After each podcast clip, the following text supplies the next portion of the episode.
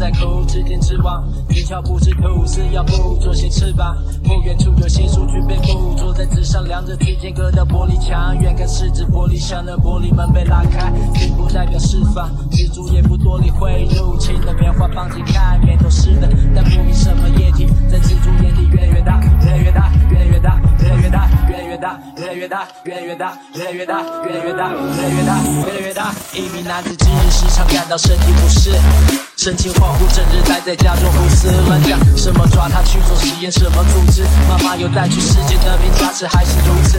问他在看什么，他沿着一转风中眼神走遍整个房间，嘴里念着，他看着角落。叫他不是不会回，但是反应特别慢，脸部一直伸展。他说这样特别爽，有时东张西望，说觉得视野特别广，眼睛耳朵特别明。现在他是二点零，他说他不是钻牛角尖，是在解构，不是发神经，是在写作。那人心上有些紧张，不能再点破。前人插队，拜托另一位师傅接过，接过。小洞里发着光，往下张着望。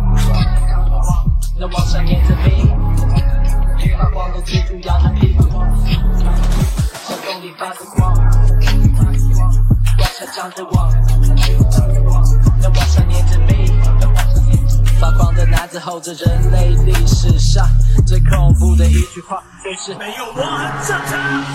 如果说出这句话的是我国王，那广场上的危险就防不胜防。